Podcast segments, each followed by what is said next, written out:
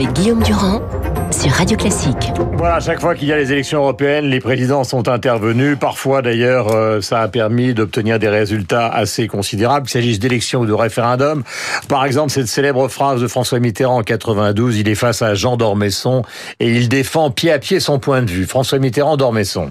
Eh bien, ce soir, ici, maintenant, si vous annonciez, comme vous le demande, non pas seulement des adversaires, mais je crois bien des amis, qu'en cas de victoire du non, je veux dire qu'en cas de victoire du oui, excusez-moi, c'est le lapsus Non, non, non. inévitable. C'est des- c'est- Qu'en cas, il est en cas de- le pas. nous n'en parlons. J'ai parfaitement compris ce que vous vouliez me dire, ne vous en excusez En pas. cas de victoire- En sorte qu'on me demande de partir en Non. cas de oui et en cas de non.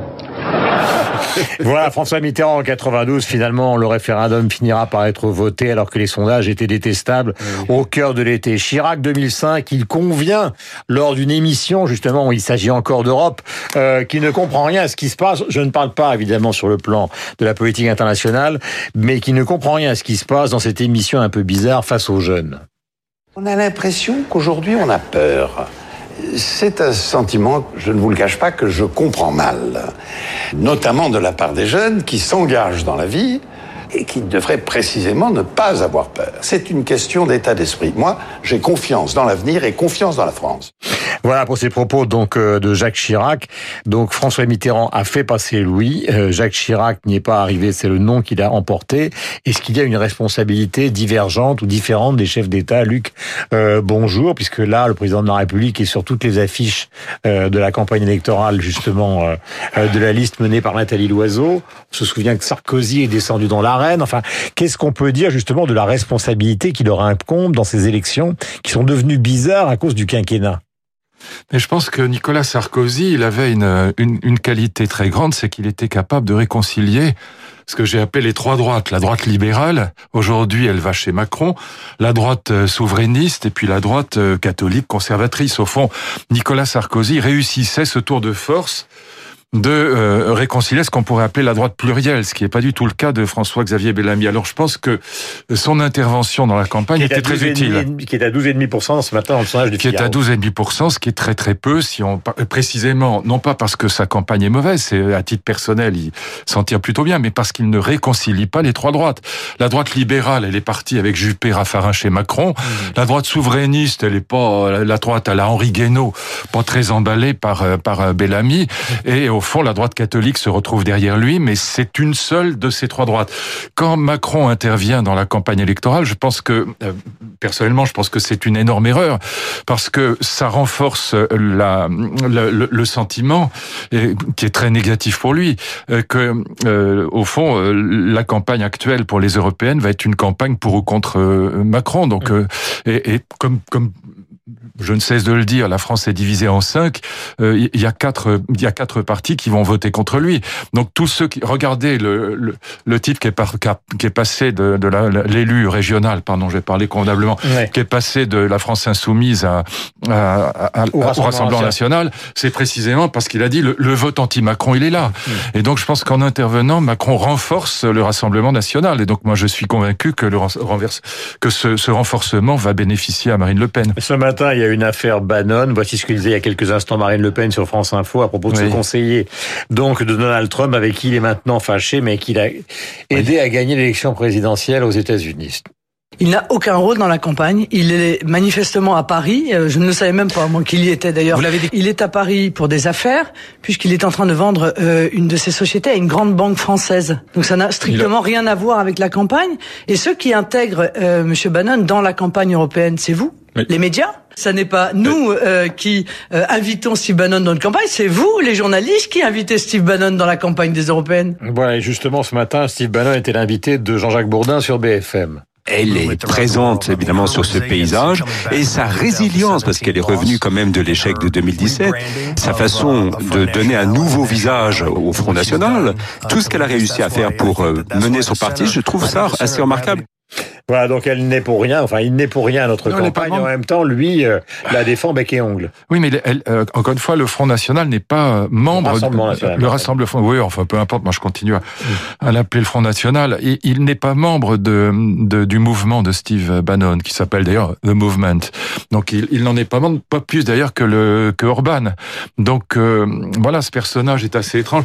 Et vous le rappeliez tout à l'heure. Enfin, je ne sais pas si c'était à l'antenne ou en discutant entre nous, mais l'affaire Stracher, donc de ce vice-président, euh, de vice-chancelier euh, autrichien, qui manifestement bon a accepté des pots de vin, enfin bon, qui est dans une situation effroyable et qui s'est fait virer de son parti, le FPO, donc le parti d'extrême droite autrichien.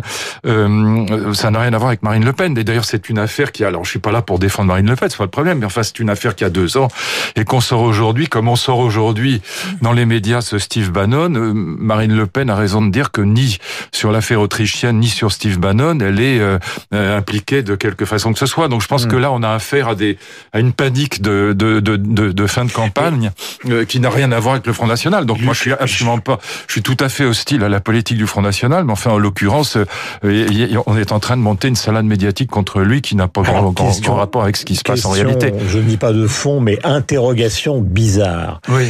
Le Front National, qui est Le Rassemblement dans- National. Le Rassemblement National. Je fais ex- exprès pour vous attendre au Oui, tournant.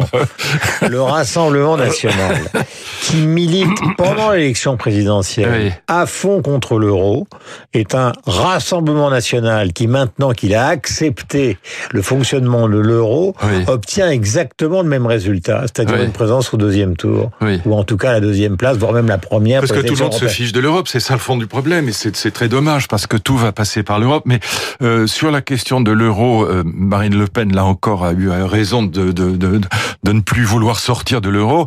En même temps, les critiques qu'on peut faire de l'euro, euh, elles sont, elles restent, elles restent présentes. On n'a jamais vu dans l'histoire de l'humanité une monnaie exister sans avoir un souverain unifié derrière. Et là, on a 19 euh, pays qui se tirent la bourre derrière une monnaie commune. Ça n'a pas de sens. Bon, donc l'Europe est en très grande difficulté. Et ce que montre, euh, ce que vous venez de dire est tout à fait juste, que Marine Le Pen soit pour l'euro ou qu'elle soit contre l'euro, elle fait le même score. Et ça veut dire que les Français qui votent pour Marine Le Pen se moquent comme de l'an 40 de, de, de, de le, du Parlement européen. Vous vous rendez que- compte de mais- l'impasse mais c'est pas les seuls, c'est pas les seuls, hélas. Oui, mais vous vous rendez compte de, de l'impasse politique que ça crée, parce que ça va finir par devenir une situation ingérable pour tout le monde. Mais c'est ce que je ne cesse de dire depuis deux ans et qui hélas se confirme aujourd'hui, à savoir qu'on n'a rien gagné à échanger le débat droite-gauche par un débat centre-extrême qui est toujours gagné par les extrêmes en fin de parcours sur un scénario à l'italienne. C'est ce qu'on est en train de vivre. D'autant plus, euh, mon cher Guillaume, que je viens de dire qu'il y a trois droites. Il y a une droite libérale, une droite souveraine, donc qui est plutôt pro-européenne, même très pro-européenne, Juppé, Raffarin, une, et qui va chez Macron. Il y a une droite souverainiste qui est assez anti-européenne, et puis une droite catholique euh, très conservatrice, incarnée par Bellamy. Mais il y a trois gauches aujourd'hui. Vous avez une archéo-gauche socialiste à la Jean-Luc Mélenchon. Euh, vous avez une, une gauche social-démocrate à la Strauss-Kahn, Manuel Valls, Rocard. Et puis vous avez euh, une gauche, euh, une gauche, euh, je dirais verte ou, ou, ou communiste encore, qui s'exprime à Sud ou à la CGT quand il y a des grèves. Bon, et puis les, les, les écologistes qui se rajoutent là-dessus et qui, qui ne constituent jamais un parti véritable et qui se partagent entre ces trois droites et ces trois gauches. C'est c'est vrai que cette situation-là, elle est entièrement favorable au Rassemblement national, qui lui est comme un bloc uni et qui gagne du terrain d'année en année. Et plus on le critique, plus il gagne du terrain. Et plus on a un centriste à l'Élysée, et plus le Front National gagne du terrain. Donc ça, ça fait deux ans que je le dis, mais euh, c'est pas parce que je le dis depuis deux ans que c'est faux. Euh, je voudrais qu'on écoute maintenant dans un registre totalement différent pour sortir de la politique, car nous verrons dans les Ah. heures qui viennent évidemment ce qui va se passer. Je voudrais qu'on écoute un extrait du Sacre du printemps de Ah, Stravinsky bonheur. pour revenir donc à Radio Classique, car vous êtes venu euh, avec un petit livre édité par les éditions du prestigieux Collège de. France sur les nouveaux chemins de l'imaginaire musical. Voici ce Sacre du printemps grâce à Thomas, notre camarade réalisateur.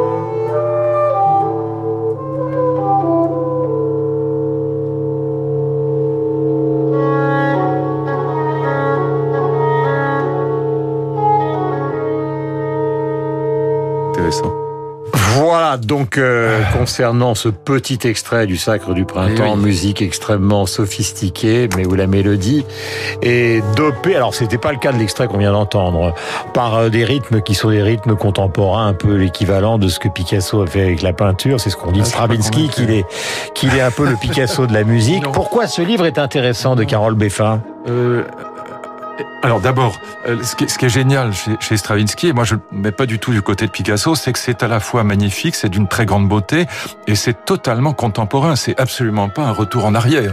Ce qui est très intéressant dans le livre qui est sous la direction de Carole Beffa, euh, qui, est- qui un, un pianiste et un improvisateur, un compositeur génial, euh, c'est... Et qui est euh, maître de conférence, je crois, au Collège de France. qui a, hein, et qui qui a était dirigé- prof à l'école qui a été- et qui est prof à l'école normale à la rue d'Ulm, et qui a en effet été titulaire de la chaire de musique au Collège de France.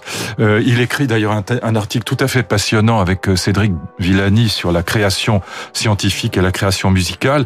Et puis il y a un article de Jérôme Ducrot qui est, dont, dont je n'hésite pas à dire qu'il est génial.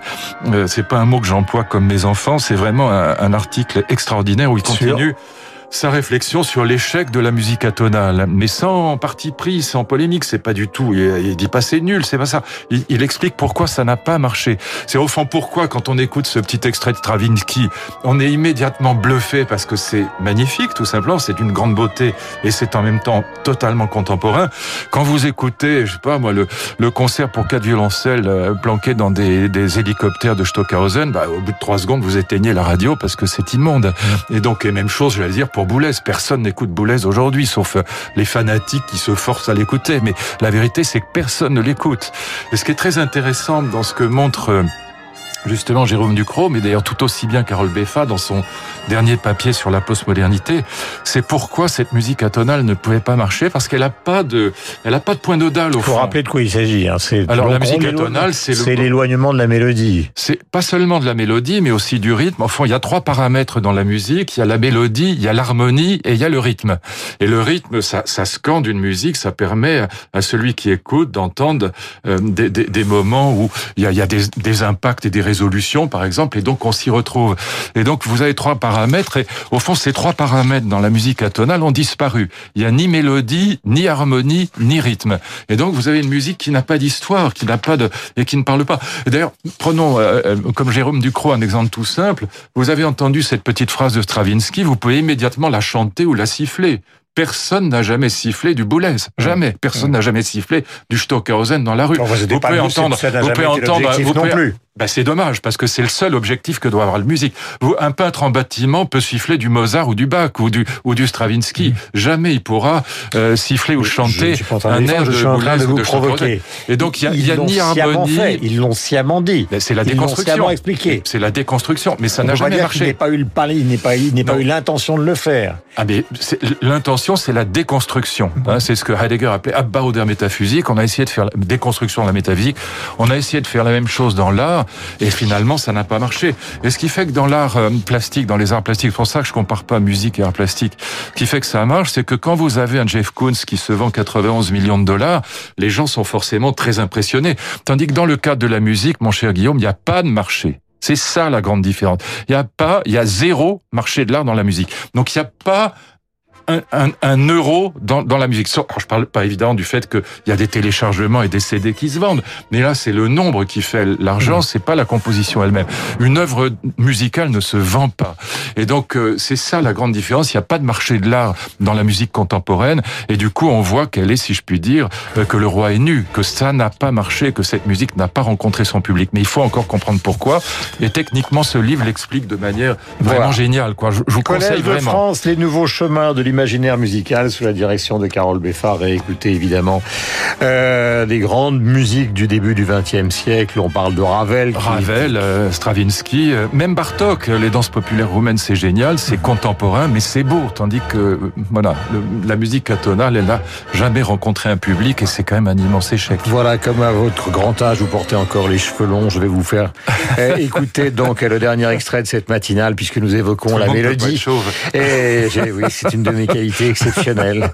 c'est de découvrir ce cerveau qui me caractérise. Il a disparu le 20 mai 2013 à 74 ans. Il était le clavier car il n'y avait pas de basse chez les Doors. Euh, il jouait à la fois la mélodie et en même temps la basse avec des claviers assez particuliers. Il s'appelait Raymond Zanek aux côtés de Jim Morrison, Robbie Krieger et les autres. Et ça, c'est une, c'était une chanson aussi. magnifique qui s'appelle Rider on the Storm. Oh, sublime. Riders on the storm. Riders on the storm. Into this house we're born. Into this world we're thrown. Like a dog without a bone